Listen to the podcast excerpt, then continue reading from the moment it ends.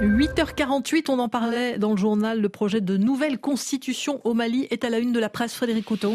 Oui, le document final de ce projet de nouvelle constitution a été solennellement remis euh, lundi au colonel Goïta, président de la transition. Il devrait être soumis à référendum le 19 mars. Le site d'information Mali Web s'en félicite.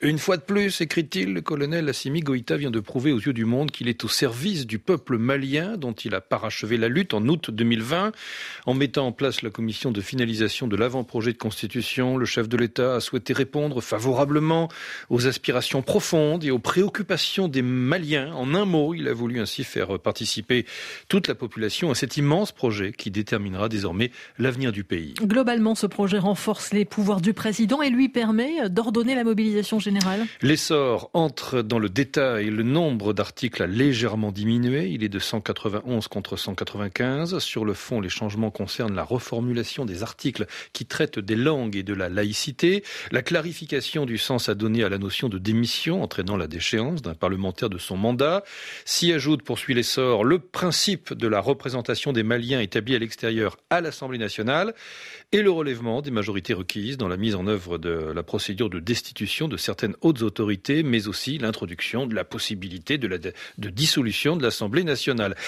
Pour ce qui est de l'article 31 qui traite des langues, il est indiqué, précise de son côté MaliWeb, que les langues nationales sont les langues officielles du Mali.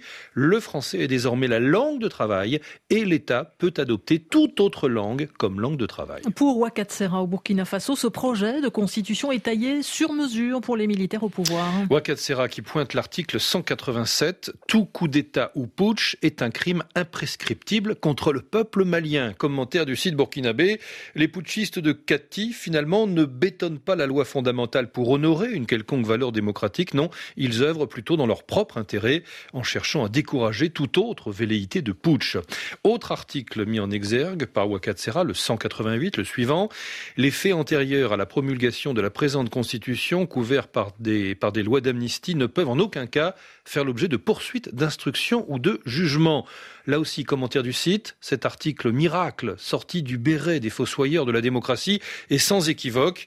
Le colonel Sami Goïta et ses hommes auront soudé leurs arrières, sauf cataclysme, poursuit Ouakatsera. Ce projet de constitution sera voté par le peuple et ce n'est plus un secret de polichinelle. Les putschistes maliens sont sur la voie de se donner une virginité par les urnes, comme nombre de militaires l'ont déjà fait ailleurs et très près de nous, au Burkina Faso, à l'instar de Blaise Compaoré, devenu le père du multipartisme au pays des hommes intègres. Le Mali, toujours avec cette interview d'Alioune Tine dans Jeune Afrique, à propos du rapport qu'il vient de rendre aux Nations Unies sur la situation des droits humains dans le pays. Oui, un rapport qui incrimine les mercenaires de la société militaire privée russe Wagner, dont Bamako euh, continue de nier la présence.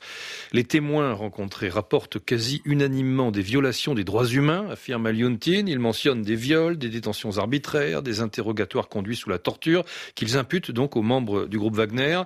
Les autorités maliennes ont promis d'ouvrir des enquêtes sur les accusations qui visent leurs partenaires russes. Maintenant, euh, nous attendons des résultats. Enfin, la question de Jeune Afrique, quelle perspective possible pour faire face à la crise sécuritaire au Mali? Alioune répond, il faudrait commencer par avoir une réflexion africaine. L'Afrique n'a pas de réelle stratégie sécuritaire, poursuit-il. On ne peut pas parler de souveraineté dans ces conditions aux Africains de mettre en place une armée, une force capable de répondre à la situation au Sahel, tout en sollicitant pour cette force le soutien de la communauté internationale.